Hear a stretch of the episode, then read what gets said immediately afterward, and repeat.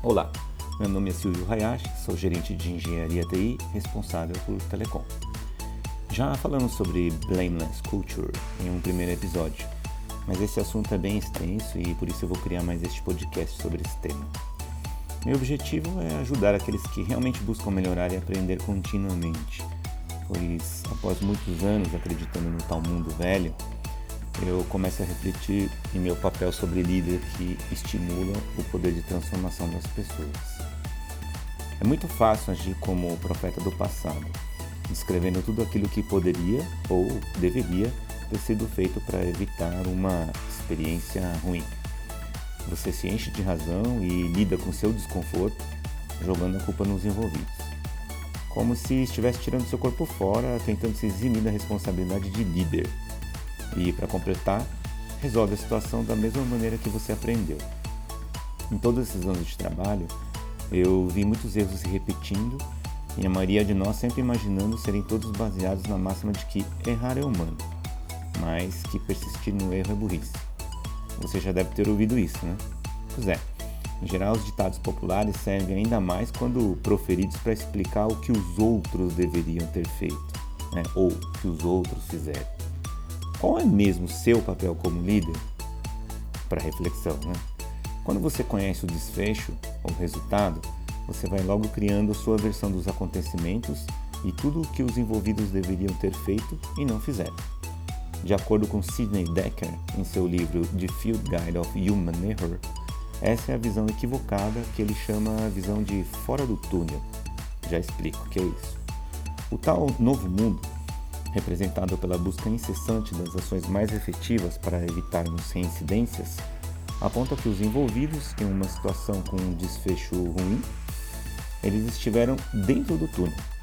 Nesse túnel, as tomadas de decisão não podem ser vistas por quem não participou da situação, ou seja, quem está de fora do túnel só consegue inferir o que de fato aconteceu. Por isso, é inútil, a partir do desfecho ou do impacto, reconstituir a situação voltando no tempo, mas sim, de uma forma mais eficiente, se colocar usando os sapatos dos envolvidos e iniciar uma jornada dentro do túnel. Nessa forma de visão, a reconstituição dos fatos com as pessoas dentro do túnel, elas não podem considerar que conhecem ou que conheciam o seu desfecho mas sim que estavam trabalhando, como sempre faziam, dentro de um cenário que pode estar repleto de pressão, conflito, incertezas e decisões a serem tomadas.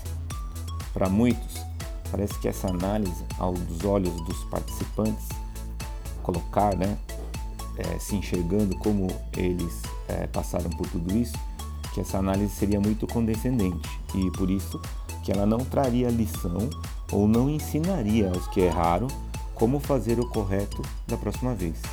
Eu mesmo acreditei nisso, nessa forma de fazer por muito tempo. Na verdade, esse pensamento antigo, mundo velho, esconde a necessidade dos que estão de fora de se livrar do desconforto e entregar toda a culpa para os outros. Vou exagerar aqui, uma covardia. Na hora que os membros da sua equipe mais precisam de você de forma efetiva, você resolve continuar no mundo velho, de comando e controle. Façam isso, façam aquilo. Vamos criar um procedimento novo. Vamos criar uma nova regra. Vamos cortar o dedo de quem não agir assim, lá lá lá lá. O mundo velho está repleto de gente fazendo o mesmo que eles aprenderam e pelo qual foram cobrados. Certas carreiras e atividades requerem dos líderes uma postura atualizada, que é o mundo novo, pois o avanço da tecnologia, métodos e processos ajudam a reduzir os riscos, mas ainda assim, diversas situações que ainda vão requerer uma decisão humana. E é exatamente nesse momento que nosso papel ainda se faz necessário, afinal, qualquer que seja, por exemplo, a automação que a gente possa criar, ainda assim isso será terá sido construído por um ser humano e, portanto, suscetível a falhas e imperfeita.